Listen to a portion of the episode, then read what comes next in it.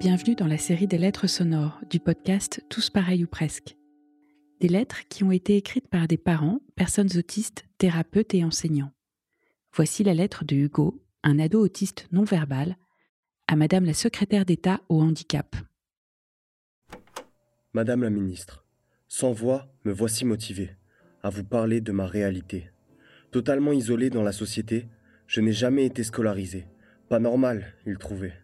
Si on les avait écoutés, aujourd'hui je serais moins cultivé.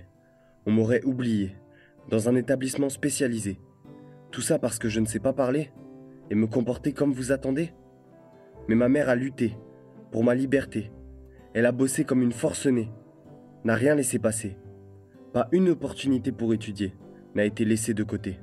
Mais en toute dignité, j'ai été respecté dans mes particularités sans chercher à être redressé. Au fil des escaliers, j'ai appris à compter. Au fil des dessins animés, russes, turcs et anglais, au fil d'une hospitalisation, naît ma passion des allitérations. Moi, je voudrais vous parler de nos difficultés. Comprendre sans participer, quand c'est bien expliqué, n'est pas compliqué. La plus grosse difficulté, c'est de toujours justifier.